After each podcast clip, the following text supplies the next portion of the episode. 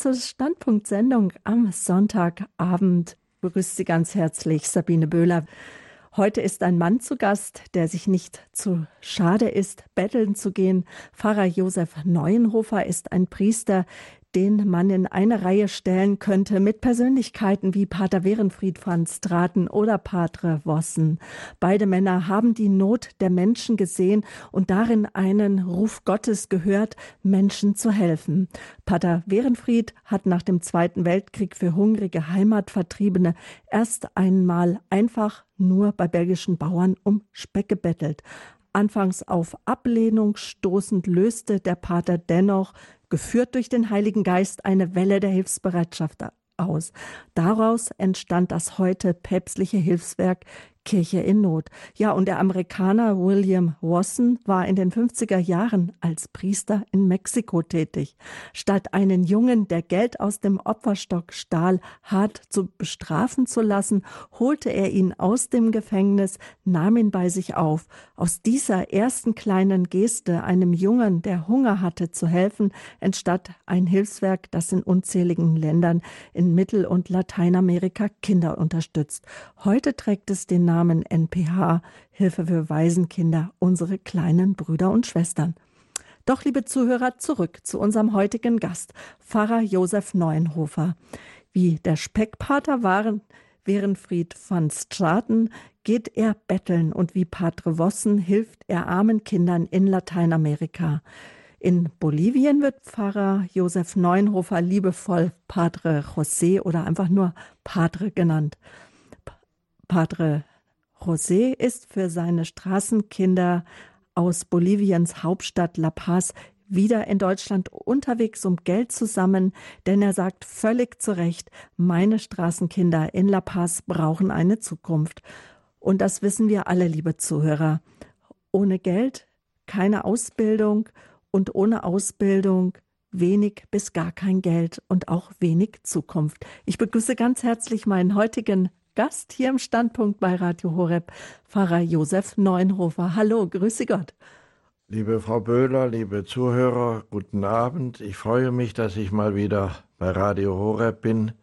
Nach zwei Jahren. Ich komme alle zwei Jahre in die Heimat. Ich bin Diözesanpriester, aber in Lateinamerika sind alle Priester automatisch ein Padre während in Deutschland eigentlich nur die Ordensleute Padre genannt werden. Ich bin der Padre José, ich lebe seit 22 Jahren in Bolivien und seit über 20 Jahren habe ich als Lebensaufgabe und auch als Lebensglück äh, die Betreuung der Straßenkinder. Ich bin für 6200 Kinder zuständig, die alle ein gleiches Schicksal haben oder eine gleiche Wunde, könnte man sagen, sie sind ungeliebt. Es sind ausgesetzte Kinder, Waisenkinder, Kinder, deren Mutter im Gefängnis ist, Kinder, die kein Zuhause haben, die ein schweres Los zu tragen haben. Diese Kinder werden in unserer Gesellschaft desechable genannt, dieses spanische Wort heißt übersetzt Wegwerfkinder. Damit sagen die Erwachsenen den Kleinen, du bist wie Müll, du bist wie Abfall, du bist nichts wert, du hast keine Würde oder aus dir wird nie etwas. Und ich möchte versuchen, den Kindern zu sagen und mehr noch zu zeigen, dass sie Lieblingskinder Gottes sind, dass Gott sie mag, und dass sie auch eine Zukunft haben und dass sie nicht auf der Straße verhungern oder verelenden müssen. Wir haben für diese Kinder ein großes soziales Werk gegründet, die Fundation Arco Iris, das heißt zu Deutsch Regenbogen. Unter diesem biblischen Zeichen finden diese 6200 Kinder ein Zuhause und hoffentlich auch eine Heimat und eine Zukunft. Ja. Aber das ist nur ein Bruchteil von den Kindern, die auf der Straße leben in La Paz, der drittgrößten Stadt Boliviens, hoch oben in den Bergen gelegen. aber nicht wie Balderschwang auf 1000 Meter Höhe, was für uns schon ziemlich hoch ist. Nein, es liegt auf etwa 3600 Meter, fast 4000 Meter Höhe.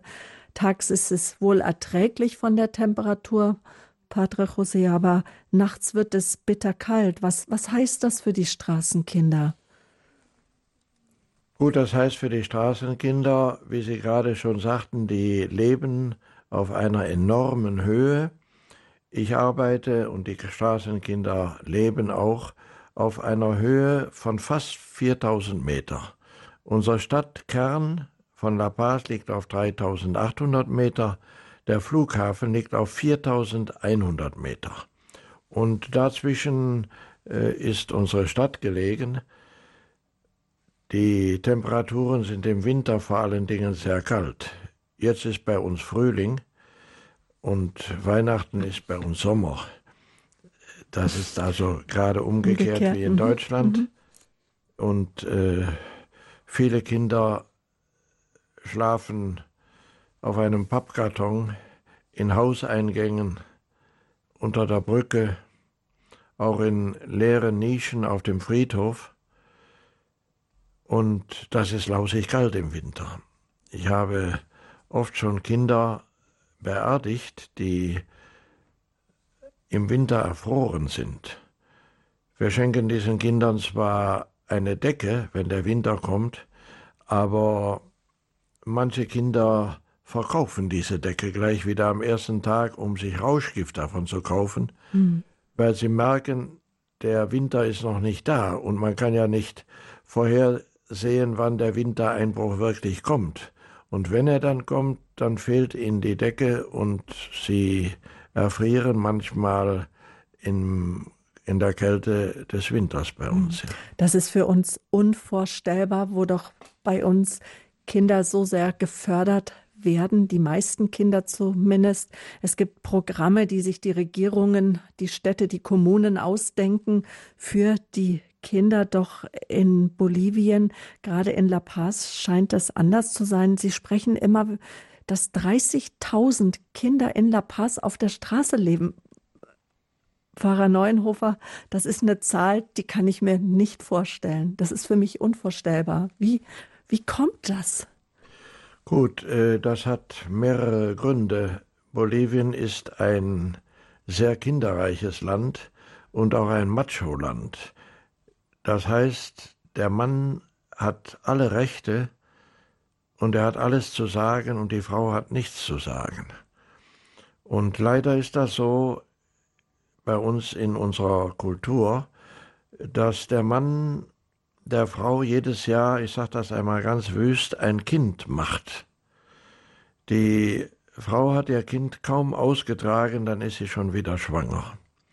Und oft ist es so, dass der Mann, der Vater, dann seine Familie verlässt. Und dann sitzt die Frau mit ganz vielen Kindern alleine da, die kann sie gar nicht ernähren, die Kinder gehen nicht in die Schule, die verelenden auf der Straße, die gewöhnen sich an das Rauschgift, an den Diebstahl, und dann fängt dieser Teufelskreis an, den wir eigentlich gerade durchbrechen möchten, Vielleicht kann ich da nachher etwas zu sagen. Wir haben ein eigenes großes Programm für alleingelassene Mütter, für ledige Mütter und alleingelassene Mütter mit vielen Kindern, denen wir unter die Arme greifen. Das ist ein vorbeugendes Programm, damit diese Kinder nicht alle nachher auf der Straße landen. Mhm. Und wie wir eben schon gehört haben in Ihrer Einführung, Sie möchten den Kindern einen Wert geben. Und wer kann uns nicht einen besseren Wert vermitteln als unser himmlischer Vater, Gott? Gott Vater. Und da komme ich gleich auch darauf, dass Sie schon auch die Kinder hinführen zum Glauben. Die Volksfrömmigkeit ist sehr groß in Bolivien. 84 Prozent ungefähr der Bevölkerung sind katholisch. Ähm, wie, wie machen Sie das oder wie, wie kommen Sie an die Kinder heran und können ihnen auch den liebenden Gott Vater nahe bringen? Oder gehen Sie da gleich zur Gottesmutter, die ja auch vielen von uns nahe ist? Ja, jetzt mal langsam. äh, ja, äh, das ist so. Ich bin zunächst mal der Auffassung, dass jeder, der in Liebe erzieht, dass der religiös erzieht. Auch wenn er den lieben Gott nicht in jedem Satz nennt oder vorkommen lässt. Und das ist eigentlich unser Ideal, die Kinder mit Liebe zu erziehen. Natürlich möchten wir sie auch alle zum Herrgott führen und der beste Weg dazu und der leichteste und sicherste ist sicher der Weg über Maria. Die Bolivianer sind ein sehr religiöses Volk, aber nicht vergleichbar mit unserer Glaubenspraxis in Deutschland. In Bolivien gibt es wenig Priester, auf dem Land gibt es überhaupt keinen Priester. Wenn ein Dorf auf dem Land Glück hat, kommt einmal im Jahr am Patrozinium ein Priester zu Besuch, und wenn der morgens um 10 oder um 11 Uhr kommt, Sie dürfen jetzt nicht erschrecken, dann sind alle Männer des Dorfes betrunken, bevor der Pfarrer kommt, aus lauter Freude, dass heute ein Pfarrer kommt. So ist das. Und unsere doch, ich bin erschrocken, das kann ich mir nicht vorstellen. Ja, und unsere Frömmigkeit, die basiert auf einigen Grundwerten. Ich nenne mal zwei, die Heiligenverehrung und da besonders natürlich die Marienverehrung und äh, der Totenkult. Die Marienverehrung wird bei uns ganz groß geschrieben. Mein Erzbischof sagt immer, unser Volk geht nicht zum Chef, der Chef ist Jesus. Unser Volk geht zur Sekretärin, das ist die Mutter, das ist Maria. Das können wir uns als Deutsche vielleicht gar nicht vorstellen. Das hat seine Wurzeln in der Eroberung durch die Spanier. Die Spanier haben in Südamerika einen sehr strengen, einen furchterregenden, einen strafenden und rächenden Gott verkündet. Und das hat unser Volk irgendwann nicht mehr ausgehalten. Und dann sind sie zu der Frau gegangen, mhm. zum mütterlichen, zum weicheren Element, und haben sich dieser Mutter anvertraut, dieser Frau, die selbst arm gelebt hat, die in einem Stall ihr Kind geboren hat, die ein Flüchtlingsschicksal hatte, die unter dem Kreuz geweint und gestanden hat. Zu dieser Frau haben sie ihr Vertrauen gefunden und das drückt sich in ganz, ganz vielen wunderschönen Festen und Riten und Tänzen und Prozessionen aus. Unser Volk ist wirklich ganz marianisch, so kann man das sicher sagen, ja. Und das ist Ihnen bestimmt auch ganz sehr gelegen, da Sie doch auch Mitglied des Schönstadt Priesterbundes sind. Ja, ich gehöre zur Schönstadtfamilie. Äh, ich gehöre doch zu den Diözesanpriestern, die aus der Spiritualität dieser Bewegung leben. Und diese Bewegung ist apostolisch, marianisch. Die Mutter Gottes äh, ist bei uns im Zentrum unserer Frömmigkeit. Sie führt uns zu Jesus, ja. Mhm.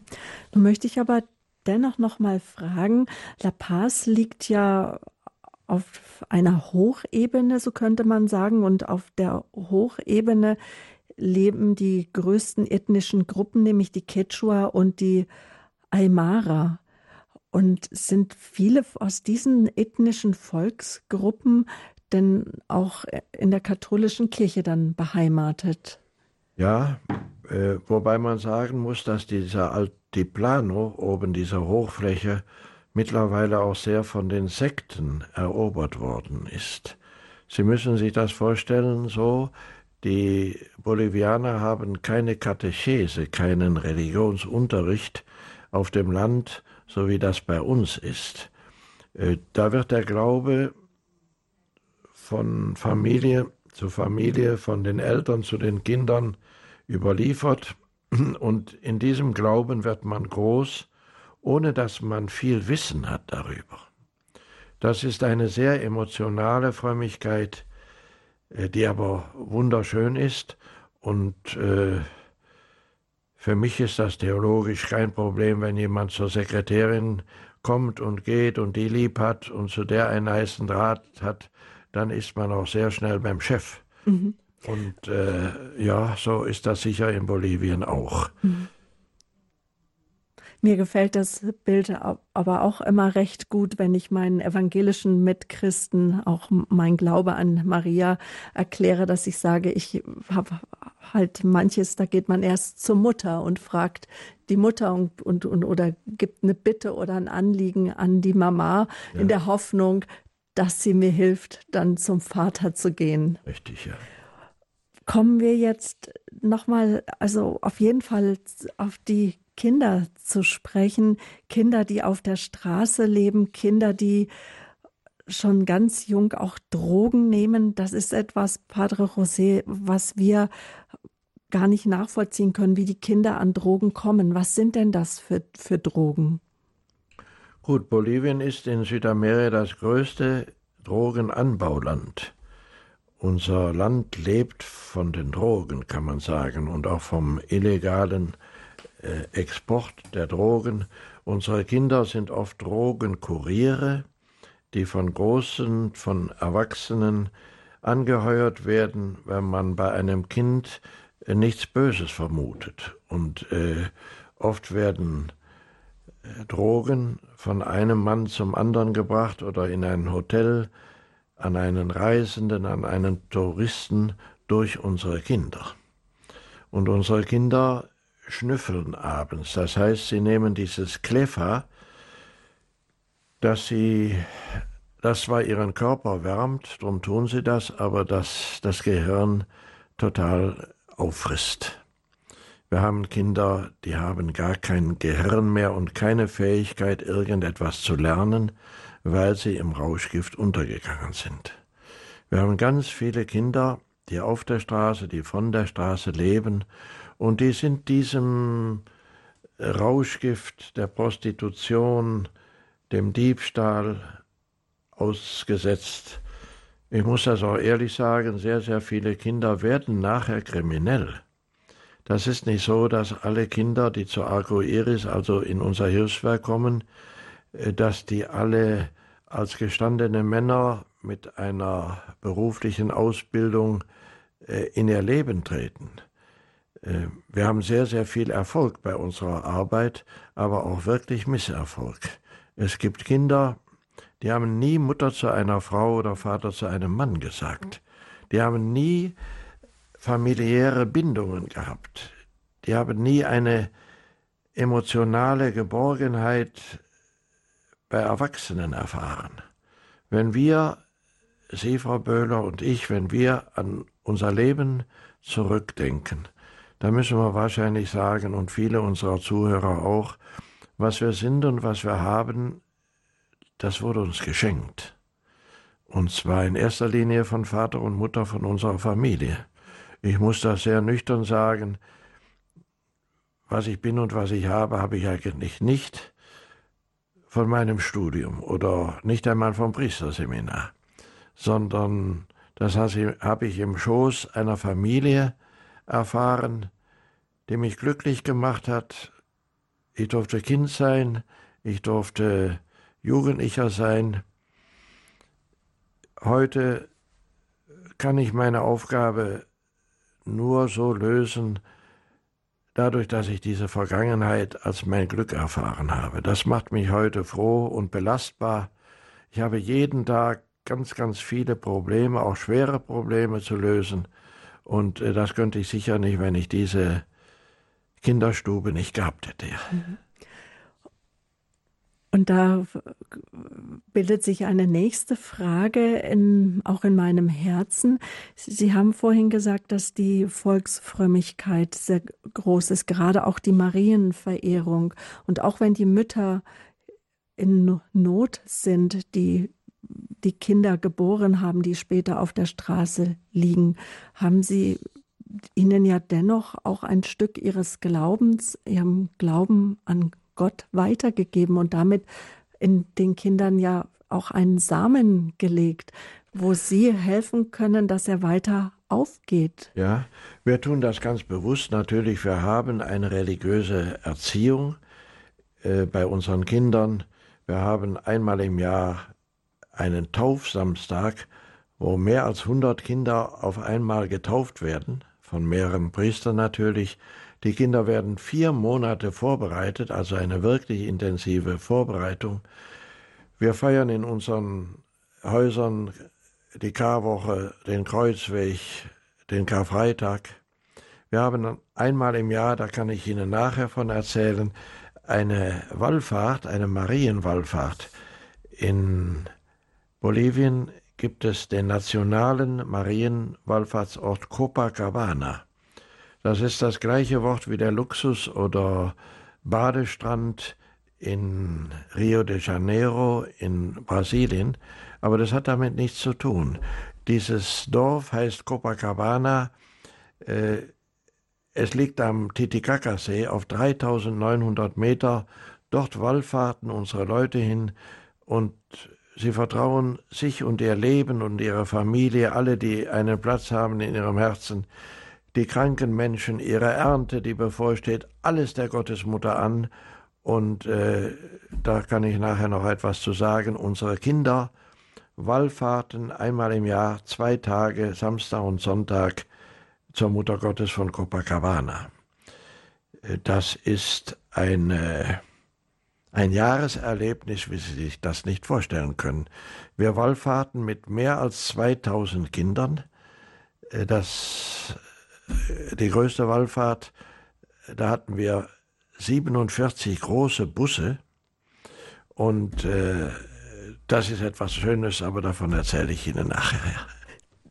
Kommen da auch dann Straßenkinder mit oder eher Straßenkinder, die an, dann an ihren Programmen, an den Programmen von Akku Iris teilnehmen? Nein, da kommen auch unsere Straßenkinder mit, unsere ehemaligen, unsere Kinder, die in unseren acht Heimen sind. Mhm aber auch wirklich die Straßenkinder. Wir nehmen auch die Kinder aus den Gefängnissen mit. Mhm. Es gibt bei uns über 600 Kinder, die bei der Mutter oder bei dem Vater im Gefängnis sind. Und äh, in einem furchtbaren Elend und ohne jede medizinische Betreuung. Und im Gefängnis können die Kinder nur was Schlechtes lernen, so muss man das sagen, ja. Mhm. Und konnten Sie denn schon Samen aufgehen sehen, dann auch die gerade von den Wallfahrten ausgingen? Ja, ich muss sagen, äh, wir haben äh, zehn Prozent unserer Mitarbeiter. Ich arbeite mit 169 Bediensteten. Also das Personal in den acht Häusern. Das meiste Personal ist Tag und Nacht in den Häusern. Äh, wir haben 23 Sozialarbeiter, wir haben die Berufsausbildung, wir haben Drogenberater, wir haben ein Programm für ledige und alleingelassene Mütter, wir haben Alphabetisierung, wir haben, ah, wir haben zehn Psychologen, die hauptamtlich für unsere alle traumatisierten Kinder da sind. Also das ist ein Kontingent von Psychologen, zehn. Wir schicken unsere selig so verwundeten und auch kaputten Kinder nicht in eine psychologische Praxis über die Straße oder ein paar Straßen weiter, sondern diese Psychologen sind unsere Angestellten. Sie versuchen Wunden zu heilen und Wege in die Zukunft für unsere Kinder zu öffnen. Und äh, von diesen 169 gibt es 17, also genau die, genau 10 Prozent, das sind unsere früheren Kinder. Die sind jetzt selbst Sozialarbeiter oder Psychologen. Eine hat ihren Master gemacht in Erziehung, also in Pädagogik. Äh, das ist nicht nur, das ist nicht so, dass alle äh, Kinder da äh, im Gefängnis landen oder in der Kriminalität. Wir haben wirklich viel Erfolg. Aber ich wollte das eben ergänzen. Dazu sagen, wenn es überhaupt keine familiäre Basis gibt und wenn ein Kind nie angenommen und geliebt worden ist, dann ist es oft schwer, auf diesem Bruchgelände etwas Vernünftiges auszusäen oder aufzubauen natürlich. Die Wallfahrt an die Copacabana. Wie sieht diese Wallfahrt aus und was ist das Besondere nach Copacabana an den Titicaca-See? Gut, äh, Copacabana hat eine ganz besondere Geschichte. Ein Indio hat eine Marienstatue geschnitzt. Dieser Indio hieß Francis, Francisco Tito Yupanqui und er war ganz stolz auf diese Marienstatue. Das war sein Kunstwerk. Und er hat diese Marienstatue den Missionaren gezeigt und die waren gar nicht begeistert. Aus einem zweifachen Grund. Einmal haben sie gesagt, ein Indio kann keine religiöse Kunst machen. Und zweitens haben sie ihm vorgehalten, die Mutter Gottes ist weiß. Sie hat eine weiße Hautfarbe und der Indio hat die Mutter Gottes so dargestellt wie seine Landsleute, nämlich mit einer dunkleren Hautfarbe. Und dann ist dieser Künstler in Anführungsstrichen mit seinem Marienbildnis in die Hauptstadt gegangen und dort hat man auch dieses Bild nicht angenommen und auch in keiner Kirche aufgestellt. Und dann ist er, wir würden heute vielleicht sagen, in das entlegenste Kuhdorf gegangen, nach Copacabana.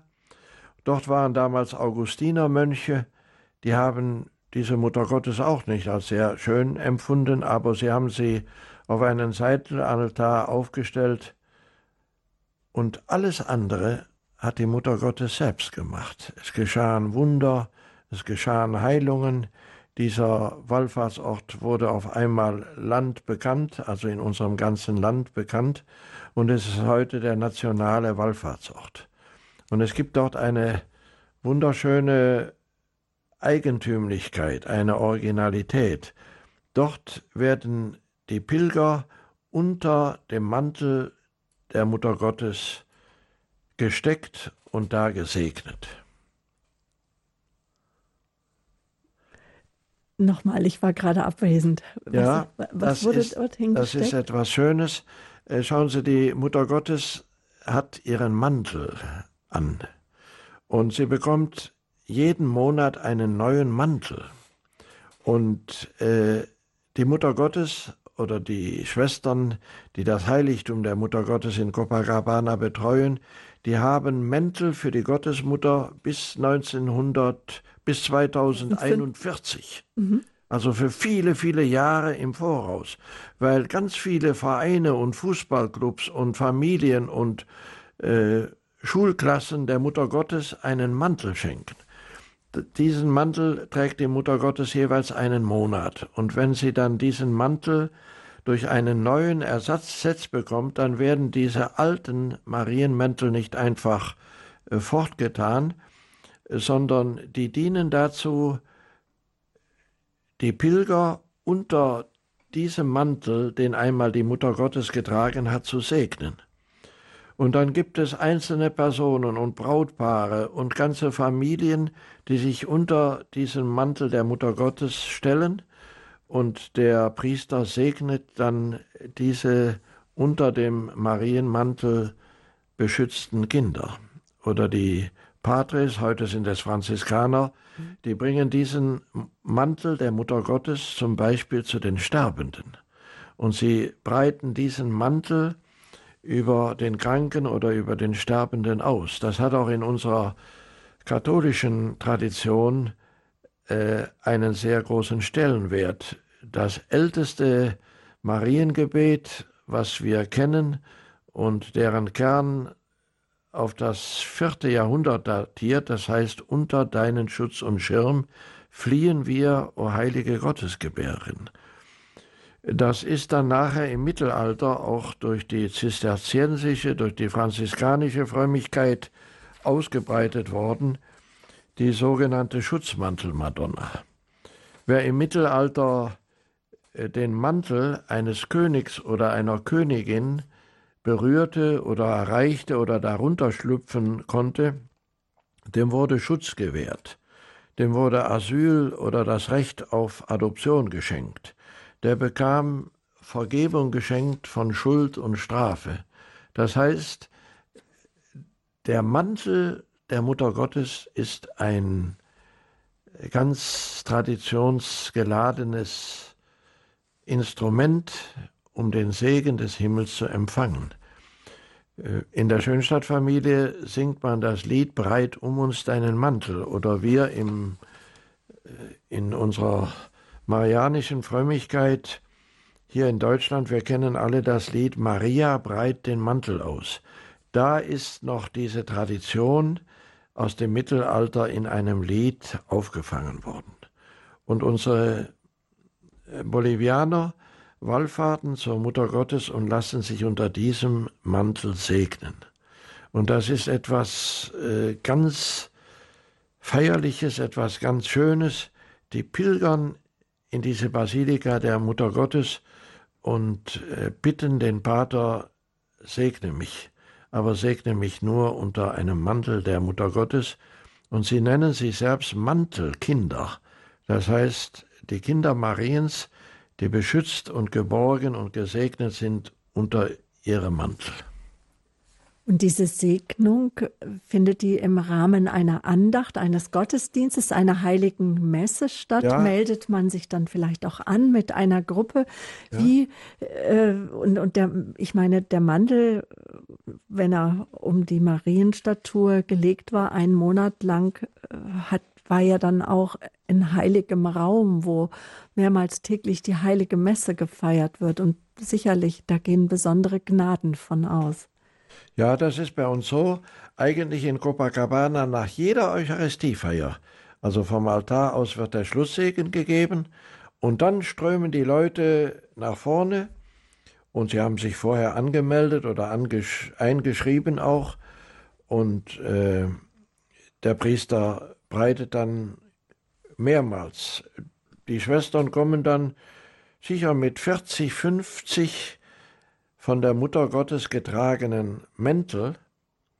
Das ist also nicht ein Mantel, der da von Schulter zu Schulter oder von Person zu Person gereicht wird, sondern das sind 40, 50, 60 Mäntel, die die Mutter Gottes vorher getragen hat. Und die werden dann über die Pilger, über die Beter ausgebreitet und dann werden sie gesegnet, ja. Mhm. Also die, es bleiben auch einige Mäntel in Copacabana. Es werden nicht alle Mäntel auch weggegeben, vielleicht auch in andere Kirchen, wo auch an anderen Orten Boliviens äh, Menschen gesegnet werden können mit unter einem Mantel von Copacabana, von dem Ort am Titicacasee in Bolivien, ja. sondern es bleiben auch viele Mäntel dort. Für unsere Kinder ist diese Wallfahrt ein einmaliges Erlebnis. Sie können sich das gar nicht vorstellen, weil es auch natürlich einen Schuss von Tourismus hat. Viele Kinder sind noch nie in so einem Bus äh, weitergefahren. Die allermeisten haben nie den Titicacasee gesehen. Er liegt von La Paz vier Stunden Busfahrt entfernt. Und äh, die Kinder bringen der Mutter Gottes auch immer etwas mit. Ich motiviere sie auch dazu und sage, man kann die Mutter Gottes nicht nur anbetteln, sondern wenn man sie besucht, dann sollte man ihr auch was mitbringen oder ihr was schenken. Und dann gibt es sehr, sehr viele Kinder und auch Kindergruppen, die ein Gedicht machen, die ein Gemälde malen für die Mutter Gottes. Und ganz viele schreiben der Mutter Gottes einen sogenannten Liebesbrief oder ein Gebet an Maria. Wenn Sie wollen, ich habe eine ganze Reihe dieser Kindergebete an die Mutter Gottes von Copacabana gesammelt und ich kann Ihnen nachher gerne ein paar vorlesen davon, ja. Bevor wir eins Gebet oder Gebete hören und, und auch mit den Kindern uns dann vereinen und sie beten vielleicht noch. Kann der Mantel auch großen Kindern umgelegt werden? Natürlich, auch Erwachsene. Natürlich, Erwachsene, Brautpaare, Kranke, mhm. äh, Rollstuhlfahrer, alle, was sie sich denken können. Und alle, zu den Vers zu ja. Sterbenden wird er ja. gebracht. Ja, zu den Sterbenden, zu den Schwerkranken wird er in das Haus gebracht. gebracht. Das tun mhm. die Pater, die Patres, die Priester, die dem Kranken dann auch die Krankensalbung spenden, die nehmen so einen getragenen, von der Mutter Gottes getragenen Mantel mit und breiten sie über das Bett des äh, Kranken aus, ja. Vielleicht, dass wir jetzt, bevor wir auch schon kurzen Musik hören, nämlich Maria breit den Mantel aus, dass wir uns jetzt einfach einen Moment sammeln. Jeder von uns kann sich vielleicht kennt auch eine Marienstatue, die mit einem Stoffmantel, nämlich mit einem Mantel, den Menschen, vielleicht auch Ordensfrauen, im Gebet auch äh, beschmückt haben für die Gottesmutter und dass wir jetzt einfach ins Gebet kurz gehen. Ja,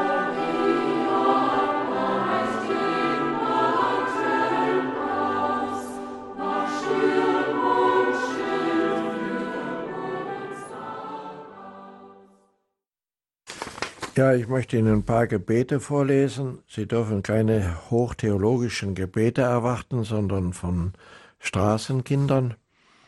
Aber es sind viele schöne Gebete dabei. Ein Junge, der auf der Straße lebt, schreibt, Hallo Maria, wie geht es dir?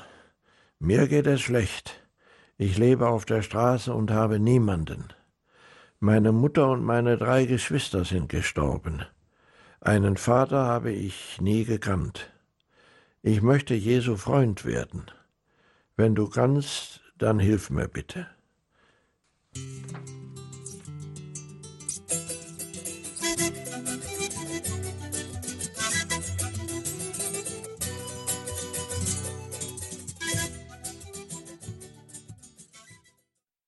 Ein Kind, das in die große Basilika der Mutter Gottes gekommen ist, bei unserer Wallfahrt schreibt, Sehr geehrte Mutter von Jesus, guten Tag. Ich gratuliere dir zu deinem Haus. Es ist wunderschön, aber viel zu groß für dich allein.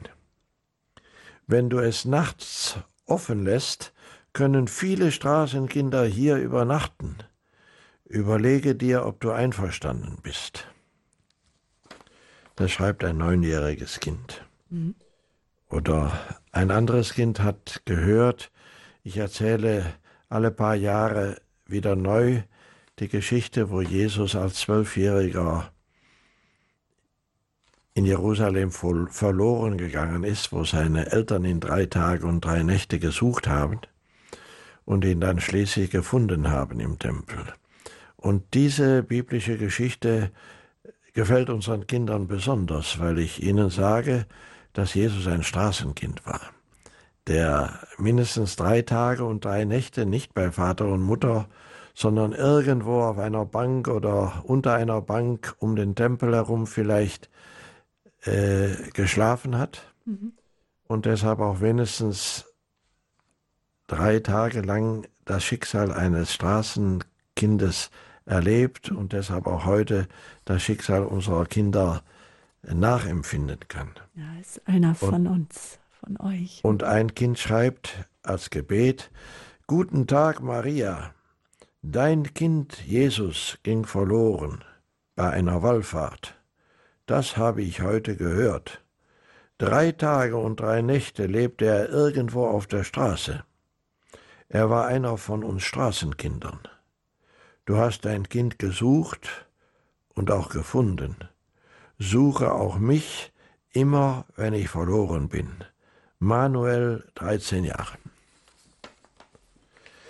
Oder ein anderes Kind schreibt, Mutter Gottes, ich möchte mit dir reden, deswegen bin ich gekommen. Ich beneide deinen Sohn Jesus. Ich sehe, wie du ihn beschützt. Meine Mutter hat mich verlassen. Ich lebe unter der Brücke. Wie gern wäre ich in deinen Armen, so wie Jesus. Ist das möglich? Viele Grüße, Rocky, zehn Jahre. Oder ein anderes Kind schreibt, Maria, hier bin ich. Ich heiße Martina. Ich bin zwölf Jahre. Ich war noch nie bei dir. Ich brauche eine Mutter. Noch nie im Leben habe ich zu einer Frau Mutter gesagt. Du bist die Erste. Kannst du mich adoptieren? Ich stehle da nicht mehr auf der Straße. Das verspreche ich dir. ich möchte so gern dein Kind sein. Montserrat. Montserrat ist bei uns ein Mädchenname, ein sehr häufiger sogar, ja. Das sind Kindergebete, in dem unsere Kinder in ihrer Sprache sehr einfach ihr Herz öffnen. Und ich denke immer, diese Gebete gehen durch die Wolken. Sie finden das Herz der Mutter Gottes und das Herz ihres Sohnes sicher sehr schnell, ohne Umwege. Und ist ganz egal, wie ein Kind die Mutter Gottes anruft, ob sie sagt, hochgebenedeite Jungfrau, wie wir das vielleicht tun, oder ob ein Kind sagt, Hallo Maria, wie geht es dir? Äh, darauf kommt es nicht an. Die Kinder äh, öffnen ihr Herz und zeigen ihr Herz und was da drin ist, der Mutter Gottes. Und das ist, glaube ich, das Entscheidendste, ja. Ja, Pfarrer Josef Neunhofer Gründer der Stiftung Arco Iris, die sich einsetzt für Straßenkinder in Bolivien, Hauptstadt La Paz.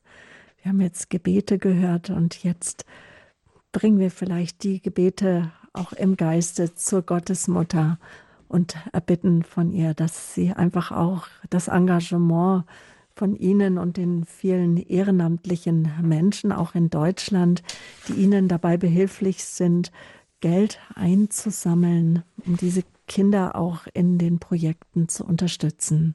Und ja, dass es dann Menschen gibt, die auch äh, auf der Erde ganz weltlich ihnen ein Stück weit Ausbildung geben und Unterkunft geben, Wärme geben, wie das Eltern tun.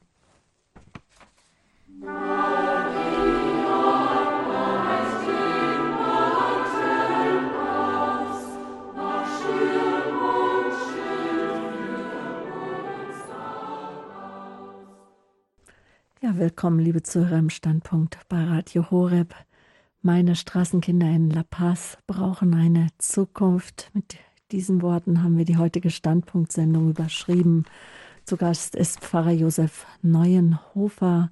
Er ist seit mehr als 20 Jahren in Bolivien als Diözesanpriester tätig. Mm, sein besonderes Augenmerk und sein besonderes Anliegen ist es, Straßenkindern in Bolivien eine Heimat zu bieten, eine Zukunft zu bieten. Zahlreiche Projekte sind entstanden in La Paz, Regierungs, in La Paz, der Regierungshauptstadt von Bolivien. Und ähm, die, die, ganzen Einrichtungen werden unterstützt von der Stiftung Iris, das heißt Regen, Bogen und ja, Straßenkindern, Schwangeren, Alleinerziehenden, den Ärmsten der Armen wird geholfen. Und eben ja, konnten wir hören und teilhaben, was die Kinder bewegt, die Straßenkinder und auch Kinder, die ohne Mutter aufgewachsen sind, die vielleicht nie zu einer Frau Mutter gesagt haben. Wegwerfkinder werden sie genannt. So Pfarrer Neuenhofer. Und es ist wirklich etwas, was einem das Herz zerreißt, Padre José. Wie sind Sie, ja, wie, wie, ist Ihr Werk entstanden? Wie, wie war das damals, als Sie dort nach La Paz gekommen sind und gesehen haben, wie die Kinder dort leben? Gut, ich bin nach Bolivien gekommen. Ich habe meinen Bischof gebeten darum, eigentlich nicht im Gedanken an Kinder oder Straßenkinder. Ich wollte mein Leben mit einer armen Gemeinde teilen und ich bekam vor 22 Jahren eine sehr arme Gemeinde mit 40.000 Leuten. Sie müssen sich das so vorstellen, in den Städten ist im Zentrum immer die Kirche präsent. Das kommt von der Eroberung durch die Spanier. Die haben Kirchen und Schulen und Klöster gebaut, aber da, wo eine Stadt expandiert, an den Rändern der Stadt, wo dann auch durch die Landflucht viele sich ansiedeln, da gibt es keine Präsenz der Kirche. Und ich bekam so ein großes Gebiet mit 40.000 Leuten, ohne Kirche, ohne Pfarrhaus, ohne Taufbuch, ohne Mitarbeiter und äh, da habe ich mich eigentlich sehr wohl gefühlt. Und nach ganz kurzer Zeit kam ein Erzbischof und hat mich gebeten, mich der Straßenkinder anzunehmen. Ich habe zuerst Nein gesagt, weil ich erst gerade mit dieser großen Aufgabe der neuen Gemeinde mit 40.000 Menschen eigentlich viel zu viel hatte und nicht noch etwas Neues dazu nehmen wollte. Sie kennen sicher den Ausdruck Wursteln, und ich wollte kein Wurstler sein, der überall ein ganz klein bisschen tut, aber nichts Vernünftiges dann.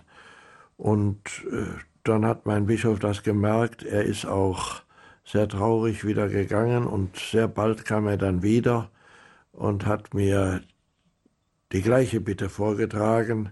Und er hat mir ein Geschenk mitgebracht in der Form eines jungen Mitbruders, eines Priesters, eines Vikars. Und er hat gesagt, wenn du Ja sagst, dann seid ihr zu zweit in der Pastoral, in der großen Gemeinde. Und äh, dann habe ich mich daran erinnert, dass wir bei der Priesterweihe unserem Bischof Gehorsam versprechen. Und dann habe ich gesagt, ja, das musst du jetzt auch mal halten. Und dann habe ich dem Bischof gesagt, ja, ich bin nicht riesig begeistert, äh, aber ich mache das, wenn das Ihr Wunsch ist. Und dann wurde das meine große Liebe und Lebensaufgabe, meine Freude, mein Glück kann ich sagen, ich könnte heute gar nicht mehr ohne die Kinder leben. Und da kann man vielleicht auch dran sehen, dass der Gehorsam zur Obrigkeit einem oft Segen bringt. Also mir hat dieser Gehorsam meinem Vorgesetzten, meinem Erzbischof gegenüber Segen gebracht. Bin dann auf die Straße gegangen, habe mich einfach zu Kindern hingesetzt, habe mir von deren Leben erzählen lassen, was sie essen, warum sie nicht in die Schule gehen, wo sie nachts äh, schlafen. Und sie haben mir das alles erzählt und gezeigt und äh, dann sind diese Kinder mir ans Herz gewachsen. Und wie gesagt, heute sind es 6200, die in den Häusern oder in irgendeinem Projekt von Arco Iris, von dieser Stiftung Regenbogen, ein Zuhause gefunden haben. Wir haben die ganz verschiedensten Projekte. Wir versuchen zum Beispiel Kinder, aber auch Mütter zu alphabetisieren. Sie müssen sich vorstellen, wenn ein junger Mensch ins Leben tritt, der nicht lesen und schreiben kann, der kommt nie in einen Arbeitsprozess, der wird nie irgendwo gesucht oder gebraucht, weil es ja auf dem Arbeitsmarkt so viele Arbeitslose gibt. Und da kann man sich die Besten aussuchen. Und die Besten sind sicher nicht die, die als Analphabeten nie etwas gelernt haben.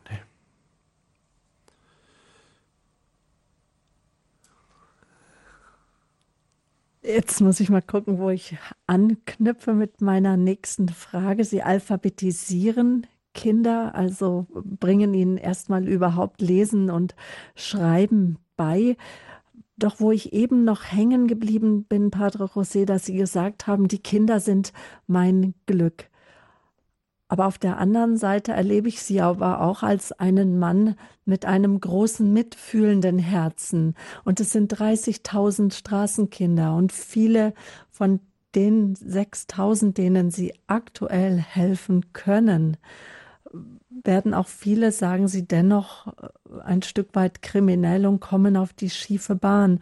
Woher nehmen sie die Kraft, dieses Schicksal auszuhalten, das vielleicht dennoch vor einem oder vor diesen Kindern liegt?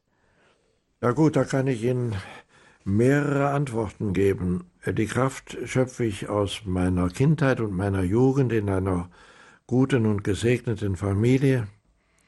Wir waren drei Jungs, zwei sind Priester geworden, mein jüngerer leiblicher Bruder ist auch Priester.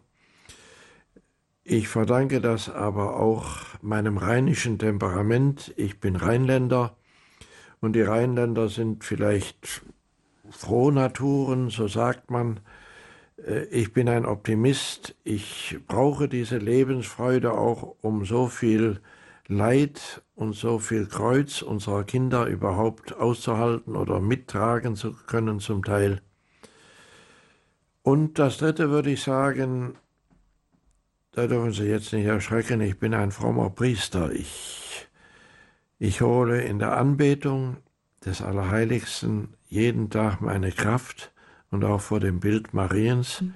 Das ist nicht nur so, dass ich nur ein Aktivist, ein Manager bin, der nur auf der Straße wie Hans Dampf in allen Gassen äh, äh tätig ist, sondern ich nehme meine Kraft äh, aus der Spiritualität und aus dem Gebet und aus der Anbetung.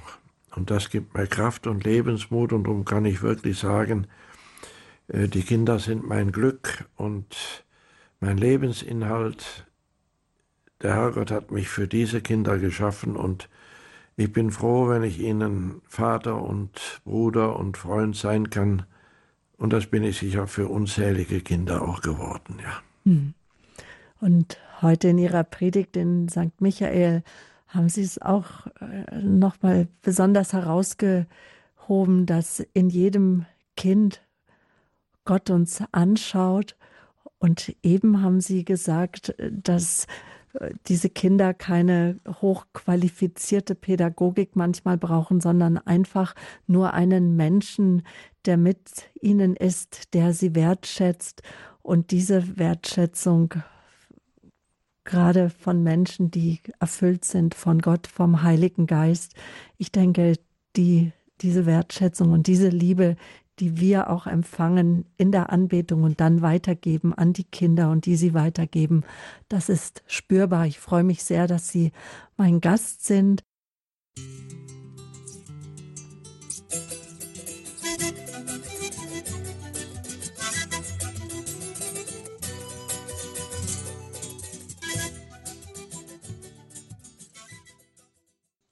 Pater Josef Neuenhofer ist zu Gast bei uns. Er lebt und wirkt seit mehr als 20 Jahren in Boliviens Hauptstadt La Paz und dort gilt seine besondere Liebe den Straßenkindern. Es sind etwa 30.000 Straßenkinder, Kinder, die auf der Straße leben, in bitterer Kälte, in fast 4000 Meter Höhe. Viele Kinder sind drogenabhängig. Sie schnüffeln. Durch dieses Schnüffeln spüren sie nicht, wie kalt es ist. Dann wird, dadurch wird das Leben erträglich. Viele dieser Kinder sind drogenabhängig, sind alkoholabhängig. Viele dieser Kinder, auch Mädchen, prostituieren sich schon im jungen Alter. Und das schreit regelrecht danach, viele Projekte ins Leben zu rufen, um diesen Kindern soweit es geht, zu helfen. Von diesen 30.000 Straßenkindern kann ungefähr 6.200 Kindern geholfen werden, kann ein warmes Essen gegeben werden oder auch eine Unterkunft gegeben werden, kann ein Lebensweg bereitet werden in ein für uns normales Leben hinein, in Bildung hinein, in, ihnen eine Chance zur Eigenständigkeit gegeben werden. Was ist denn eins von diesen, von den Projekten, das Ihnen am meisten am Herzen liegt, Pfarrer Neuenhofer? Ja, Frau Böhler, darf ich Sie an einer Stelle ein bisschen berichtigen? Ja. Äh, nur damit wir uns da richtig verstehen. Ähm, die 30.000 Kinder in La Paz die sind nicht alle elternlos oder die schlafen nicht alle unter der Brücke, die leben auf oder von der Straße. Äh, das müssen Sie so verstehen, viele dieser Kinder äh, haben Vater oder Mutter oder eine Oma oder eine Tante, wo sie nachts unterschlüpfen können. Äh, diese Kinder leben von der Kinderarbeit auf der Straße. Wir haben in unserer Stadt 3000 Schuhputzer. Wir haben viele, die Lastenträger auf dem Markt sind oder die Zeitungen verkaufen, ohne dass sie selbst lesen können, oder Kaugummi und Bonbons auf der Straße. Wir haben unendlich viele Kinder, die an der roten Ampel die Windschutzscheibe des Autos oder der Autos äh, säubern und dafür die Hand aufhalten vor dem Chauffeur und da eine kleine Geldspende erbitten. Äh, viele Kinder, da haben Sie recht, die haben niemand. Aber es gibt von den 30.000 auch sehr, sehr, sehr viele, die noch irgendeine kleine Bindung haben. Äh, ich wollte das nur recht, richtig stellen. Das sind nicht 30.000, die alle niemanden haben, verstehen Sie? Gut. Aber das Schicksal auf der Straße ist äh, immer gleich. Unendlich viele Kinder, zum Beispiel unsere Schuhputzer, die ernähren eine ganze Familie. Die gehen zur Schule und tun dann noch 50 Stunden in der Woche Schuh putzen. Und die haben keinen Vater mehr, die haben äh, fünf oder mehr Geschwister und eine Mutter, oft eine kranke Mutter. Und die ernähren eine ganze Familie mit dem, was sie auf der Straße arbeiten und das kleine Verdienst, was sie dann heimbringen. Wenn die das Verdienst nicht heimbringen, dann tun sie es oft auf die Sparkasse. Wir haben für diese Kinder eine Sparkasse. Das heißt, die deponieren ihre paar Groschen, die sie am Tag verdienen, und diese Groschen bekämen sie nachts auch von der Polizei abgenommen. Dieses kleine Geld oder diese kleinen Geldbeträge deponieren sie bei unseren Volontären und äh, wir parken dieses Geld äh, für die Kinder. Viele Kinder haben ja auch keine Identität. Die haben zum Beispiel nur einen Vornamen. Die wissen auch nicht, wie alt sie sind. Die haben keinen Ausweis und die könnten also gar nicht zu der Bank gehen und sagen, ich möchte ein Konto aufmachen, weil sie vor der Bank niemand sind. Verstehen Sie? Ja. Das ist wieder etwas, was man sich kaum bei uns vorstellen kann in Deutschland, denn sobald ein Kind geboren wird, äh, wird eine Geburtsurkunde ausgestellt. Das Kind muss natürlich registriert werden. Das heißt, in Bolivien, in La Paz sind viele Kinder äh, nicht registriert. Ja, jetzt habe ich Sie nicht verstanden. Jetzt müssen wir mal gucken, was mit Ihrem Kopfhörer ist. Hören Sie mich jetzt besser? Sie hören mich nicht so jetzt. Hören Sie mich jetzt, Padre José? Bitte? Hören Sie mich jetzt? Jetzt geht's, ja. Ja, gut. Also nochmal die Frage. Also das heißt, dass äh, viele Straßenkinder äh, nicht in einem Krankenhaus geboren wurden, wo sie dann äh, registriert werden. Es gibt kein Standesamt wie bei uns, wo dann die Geburt eines Kindes gemeldet wird, sondern Familien oder Frauen bekommen dann auch oftmals ihr Kind zu Hause und so in Stille für sich alleine. Ja, bei uns wird auch unter der Brücke geboren. Mhm. Ich habe ein, ein junges Mädchen, sie ist jetzt selbst Mutter, sie ist 15 Jahre und äh, ich war dabei, wie dieses Kind vor 15 Jahren unter der Brücke geboren wurde. Mit ihr bin ich ganz besonders verbunden. Sie besucht mich oft, sie ist in großer Not auch. Sie hat jetzt auch ein Riesenproblem gehabt, ja. Äh, Sie ist bei einer Schlägerei, bei der sie gar nicht beteiligt war, sind ihr die oberen drei Zähne ausgeschlagen worden. Und da muss sie dann helfen. Aber äh, bei uns wird äh, eigentlich oft ein Kind zur Welt gebracht im Haus noch, so wie das früher ja in Deutschland auch war. Ne? Und für die jungen Mütter, die dann nicht wissen, wohin, vielleicht auch mit ihren Kindern, bieten Sie auch besondere dann Aufbauprogramme und, und Programme auch für junge Mütter an? Ja, wir haben zunächst mal selbst äh, Kindergärten, mehrere Kindergärten, wo ihre Mütter ihre Kinder jeden Tag hinbringen. Da erschrecken Sie jetzt vielleicht, wenn ich Ihnen das sage, die Mütter sind oft Prostituierte. Mhm. Wir haben einen Kindergarten, wo 80 Prozent der Mütter Prostituierte sind. Und das versteht man in Deutschland wahrscheinlich ganz falsch, darum möchte ich das erläutern. Unendlich viele, auch von unseren Mädchen, prostituieren sich, nicht weil sie böse sind oder weil sie etwas Böses tun wollen, sondern die tun das zum Leben, zum Überleben und um essen zu können. Die Jungs, jüngsten Mädchen, die sich bei uns prostituieren, sind zehn Jahre alt.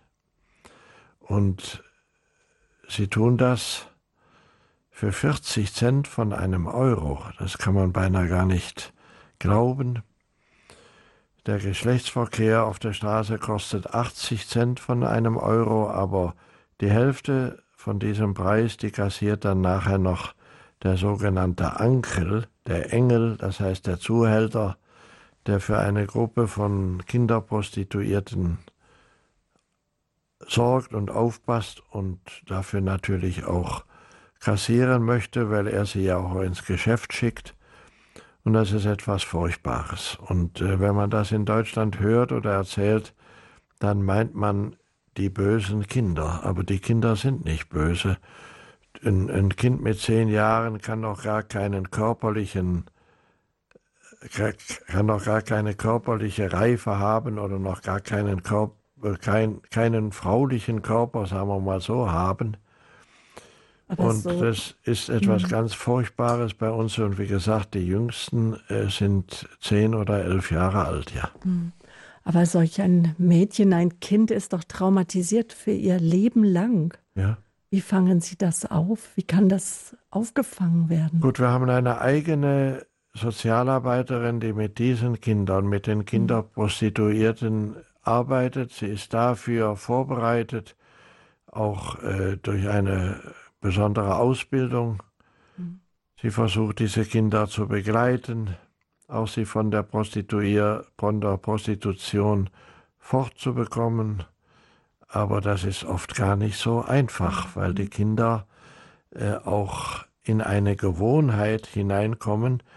Das ist genauso bei unseren äh, Kindern, die Diebe sind auf der Straße.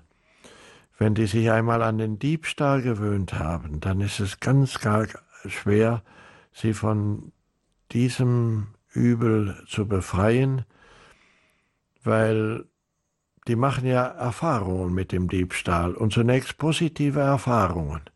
Und wenn man ein paar Mal was gestohlen hat und das ging gut und man wurde nicht bemerkt und nicht erwischt, dann fühlt man sich als Erfolgsmensch irgendwo und dann wird ja auch die Begierde Größeres zu stehlen immer größer. Und das ist dann die Gefahr. Wenn ich in unsere Gefängnisse komme, dann treffe ich immer frühere Kinder von Arcoiris, die im Rauschgift, in der Kriminalität so untergegangen sind, dass sie nachher kriminell geworden sind, ja. Wir haben einen Anrufer aus Radolfzell. Ich grüße Sie herzlich. Ja, guten Abend, hier ist Walter Haag aus Radolfzell. Guten Abend in die Runde. Äh, ich hätte, ja, zunächst möchte ich mich ganz herzlich bei Ihnen bedanken, Herr Pauer, für diese große Arbeit, die Sie an Straßenkindern leisten. Das ist ganz wunderbar. Äh, jetzt hätte ich nur die Frage, man hört so viel von den Sekten, die in Lateinamerika so an Boden gewinnen. Was machen die eigentlich? Machen die auch äh, soziale Arbeit oder predigen sie nur das Evangelium? Das hätte mich eigentlich mal interessiert. Jetzt muss ich Sie bitten, dass Sie mich noch einmal ansprechen. Hier ist jetzt gerade in der Technik eine Panne ah, ja. äh, geschehen. Ich habe nur Ihre zwei oder drei letzten Worte mich interessiert gehört, aber nicht was, aber nicht was Sie interessiert. Ja. Also, ja, mich interessieren, äh, weil in, letzten, in den letzten Jahrzehnten äh, sind vor allem die amerikanischen Sekten so im Vormarsch in Lateinamerika, also auch anscheinend in Bolivien. Was machen die eigentlich? Äh, helfen die auch in dieser Form wie Sie oder also im sozialen Bereich oder predigen Sie nur? Das Nein, äh, die predigen vor allen Dingen und das sind sehr fanatische Sekten. Ja, ja, ja. Äh, wissen Sie, ich bin ein Ökumeniker und mhm. ich kann also auch gerne und gut mit anderen oder Andersgläubigen umgehen. Mich stört bloß, wenn so ein Fundamentalismus oder so ein Religionsfanatismus aufkommt, ja. der einen dann gar nicht mehr leben lässt. Und das ist gerade mhm. unser Schicksal bei den Sekten. Wir haben eigentlich relativ wenig Priester in äh, Bolivien und die überschwemmen zum Beispiel mit ihrer Propaganda unseren äh, unsere Diözesen vor allen Dingen dort, wo die Eingeborenen wohnen, zum Beispiel das sogenannte Altiplano, die Hochfläche, eine riesige Fläche von 4000 Meter Höhe oder auf 4000 Meter Höhe, da ist, sind die Sekten viel mehr präsent als unsere Kirche zurzeit, ja. Ja. Aber wirklich hilfsbereit in dem Sinn sind sie, glaube ich, nicht. Ne? Nein, nein, nein, nein, nein, nein. Das sind sie nicht, ja. Ah, ja, ja, das ist natürlich schlimm. Ja. Gut, ich danke Ihnen gell, für, für, Ihre Arbeit. Ja, Dankeschön. Ja. Mhm. Ja, danke schön. Und wer die Arbeit unterstützen möchte, wir haben die Bankverbindung auf unsere Homepage gestellt, www.horeb.org. Es gibt einmal bei der Kreissparkasse Rottweil ein Konto und auch einmal bei der Volksbank Schwarzbach Neckar. Die Bankverbindung kann gerne bei unserem Radio Horeb Hörerservice erfragt werden und sie ist auch auf unserer Website abzulesen. Normalerweise ist es üblich, dass Radio Horeb ähm, eher in eigenen Anliegen um Spenden bittet, aber Pfarrer Kocher steht sehr hinter seinem Mitbruder Josef Neuenhofer. Vor zwei Jahren, Padre José, waren Sie auch bei Pfarrer Kocher im Standpunkt zu Gast und konnten über Ihre große Liebe und Ihr Anliegen für die Straßenkinder in La Paz etwas zu tun sprechen und es soll auch ein Vermächtnis werden, da das jetzt so lange zehnstellige Nummern sind, die man manchmal dann jetzt nicht so schnell ähm, aufschreiben kann. Aber ich sag mal, eine der Bankverbindungen, nämlich bei der Kreissparkasse Rottweil, wäre das die IBAN-Nummer DE und dann 62 64 25 0040, dann nochmal 00, nochmals 00, dann 09 60 69. Ich sage nochmal ein, das Konto durch die Bankverbindung des Vereins zur Förderung der Straßenkinder in Bolivien in der Kreissparkasse Rottweil. Das ist DE 626425 0040, dann 0, 0, 0, 0, 0, also 5, 6 Nullen an einem Stück und dann 9, 6, 0, 6, 9. Ja, ein, die Bankverbindung, wenn man Pfarrer José, äh, Josef Neunhofer, Padre José unterstützen möchte, die Arco Iris Stiftung in La Paz. Was heißt das Arco Iris Regenbogen? Warum der Name? Ja gut, das ist ein biblisches Zeichen, ein biblisches Symbol, was den Himmel mit der Erde, was Gott mit den Menschen verbindet.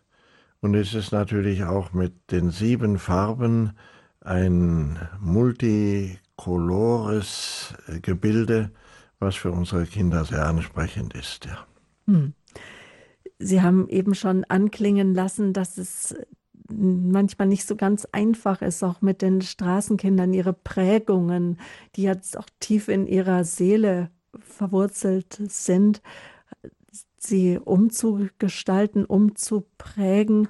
Mit welchen Schwierigkeiten haben denn die Sozialarbeiter äh, zu kämpfen, um Jugendliche zu motivieren, ja, zu lernen und, und ähm, das Stehlen aufzugeben oder auch äh, Drogen zu nehmen?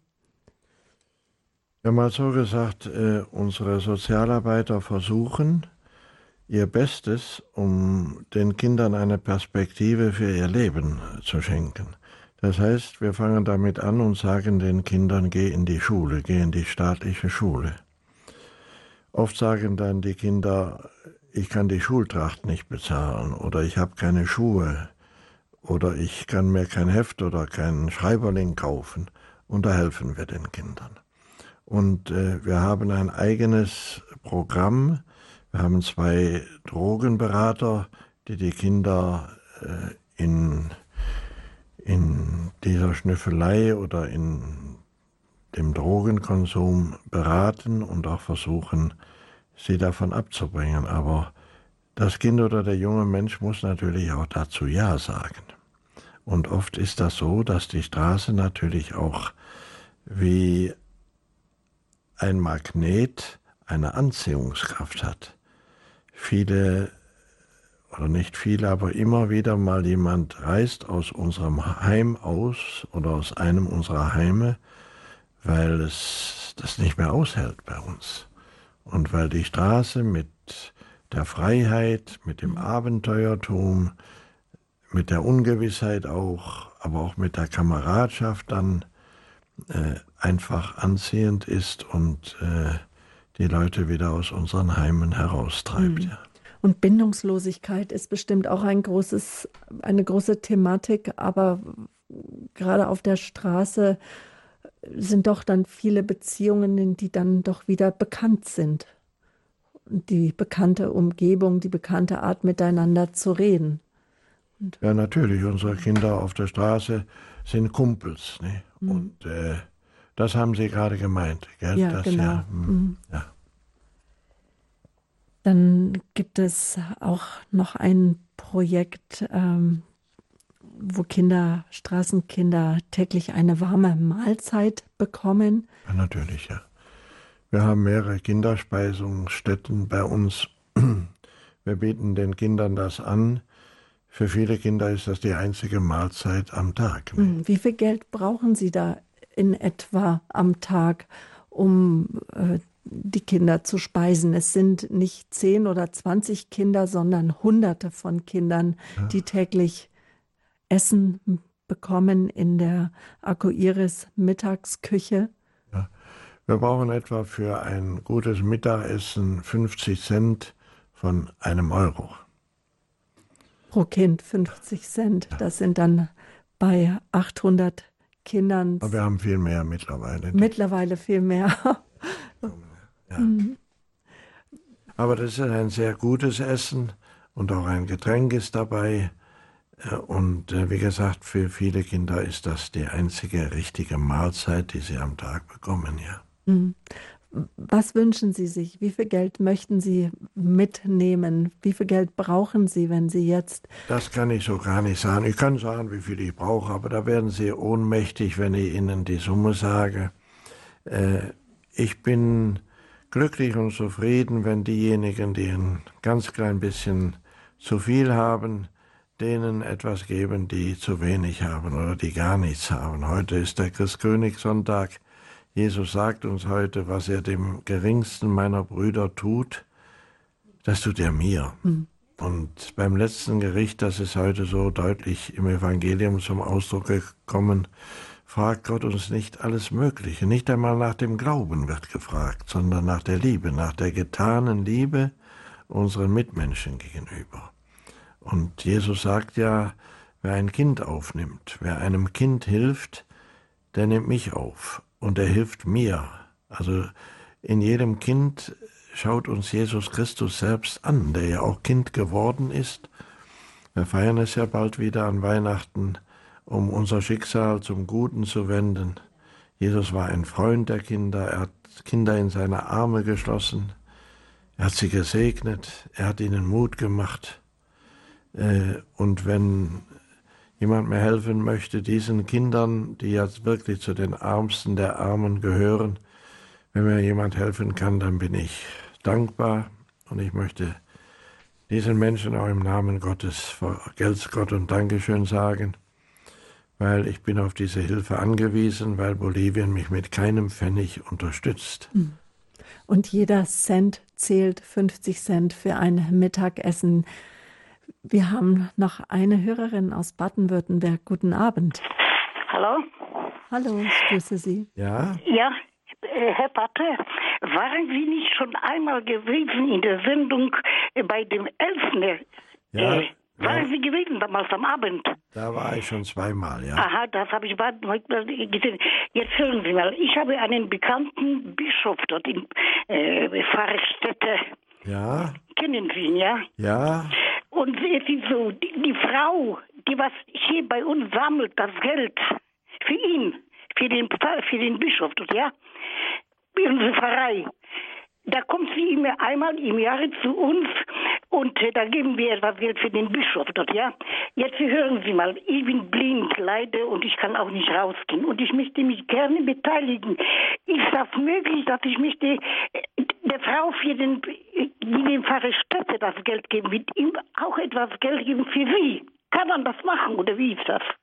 Wir haben mal so gesagt, der Bischof Stetter, der lebt im Tiefland von Bolivien. Und? 800 Kilometer von uns ja. entfernt. Ja, Er hat doch ein Flugzeug, glaube ich, sein, sein, sein Schieber dort. und Der, da fliegt er ab und zu mal nicht. ja, er hat ein Flugzeug. Ja, ja. ja.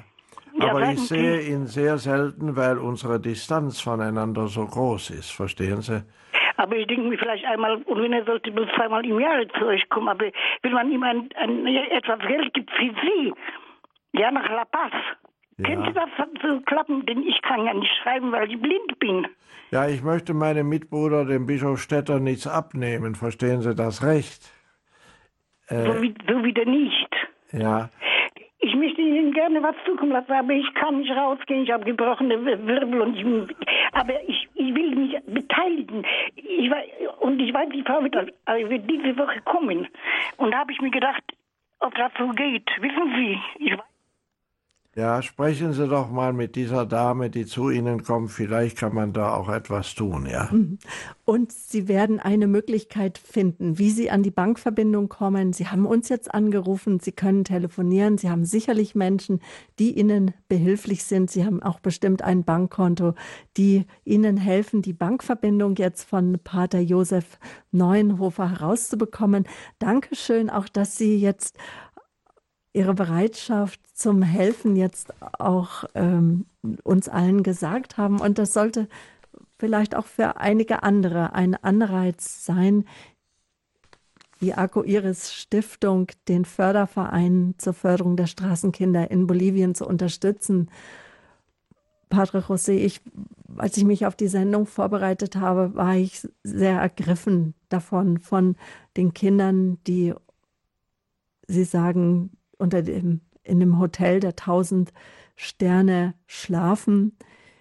Ich habe gleich in, mit meinem großen mütterlichen Frauenherz gedacht, alle 30.000 Kinder leben unter freiem Himmel. Nein, es sind Kinder, die äh, auf der Straße arbeiten, um Geld für ihre Mütter, für ihre Familien zu verdienen, die ihre Schule vernachlässigen, Kinder, die vielleicht deswegen kriminell werden, weil sie einfach aus einer Großfamilie kommen, wo es nicht möglich ist, dass man ihnen ja eine, ein Nest bieten kann, so wie das bei vielen Familien hier in Deutschland, in Europa üblich ist. Und ich möchte Ihnen Danke sagen, dass Sie ja, sich den Straßenkindern annehmen und ihnen alles Gute wünschen. Ich bitte Sie ja noch um Ihren priesterlichen Segen und ein Wort zum Abschluss. Ach. Ja. Dankeschön, Frau Böhler, für dieses Interview. Bei Ihnen fühlt man sich sehr wohl und sehr geborgen, muss ich sagen. Und vielleicht können wir mit einem kleinen Gebet schließen und auch die Mutter Gottes anrufen. Wir haben heute von ihr erzählt bekommen, von ihrem Mantel und von den Mantelkindern. Seit Menschen gedenken, rufen Gläubige zur Mutter Jesu. Sie verehren sie und sie stellen sich unter ihren Schutz und Schirm. Unter ihren Schutz und Schirm fliehen die Menschen, wenn Mangel und Bedrückung ihnen den Lebensraum einengen, wenn Versagen oder Schuld auf ihrer Seele lastet, wenn Unglück und Tod Menschen das Liebste raubt. Maria wird oft zum Zufluchtsort, zum Rettungsring der Bedrohten, der Belasteten, der Gefährdeten und auch unserer Straßenkinder. Heilige Maria, Mutter Gottes, ich bitte dich für alle Kinder, die ohne familiäre Bindungen aufwachsen, die nie Geborgenheit und Zuflucht und Liebe erfahren haben, die auf der Straße, die von der Straße leben, die oft mit dem furchtbaren Wort Wegwerfkinder bezeichnet werden. Ich bitte dich, gib das ich selbst und meine Mitarbeiter in La Paz diesen Kindern sagen und zeigen können, dass sie Lieblingskinder Gottes sind. Und dass es Menschen gibt, auch in Deutschland, die für diese Kinder ein Herz haben und die ihnen helfen durch ihr Gebet und wenn es möglich auch ist, auch durch ihr materielles Opfer. Amen. Amen. Wenn Sie spenden möchten, wenn Sie mithelfen möchten, finanziell, oder vielleicht haben Sie auch ein Kind, ein Enkelkind, das Spanisch spricht, das auch zum Praktikum gerne nach Bolivien gehen möchte, diese Möglichkeit gibt es auch. Die Bankverbindung und auch Kontaktinformationen von Personen, die den Förderverein der Straßenkinder in Bolivien unterstützen, erfahren Sie beim Radio Horeb Hörerservice. Der ist erreichbar unter der 08328 921 110. Ich sage nochmal die Rufnummer vom Radio Horeb Hörerservice 08328 921 110. Die Informationen können auch auf unserer Homepage eingesehen werden. Auf horeb.org gehen Sie unter den heutigen Sendetag und dann kommen Sie ähm, zur Standpunktsendung und zu den Informationen zur Sendung oder geben Sie einfach in die Suchmaschine Stiftung Akku Iris ein und Radio Horeb. Auch dann kommen Sie auf die Kontaktinformationen.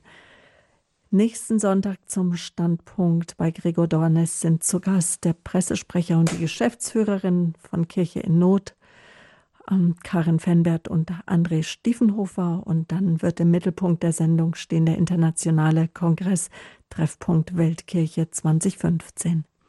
Mein Name ist Sabine Böhler. Ich darf mich von Ihnen verabschieden. Behüt Sie Gott. Gute Nacht.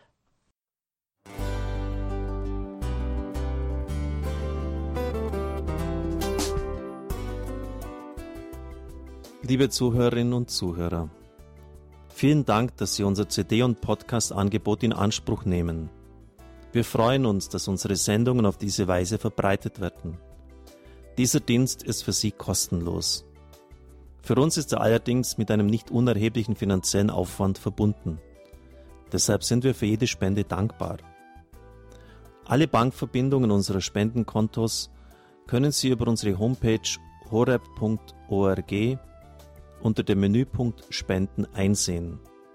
Dort besteht auch die Möglichkeit, online zu spenden. Natürlich nach den neuesten Sicherheitsstandards. Sie können diese Informationen auch bei unserem Hörerservice unter der Telefonnummer 08328 921 110 erfragen. Ich wiederhole die Rufnummer 08328 921 110. Vergelt's Gott für Ihre Unterstützung. Ihr Pfarrer Kocher.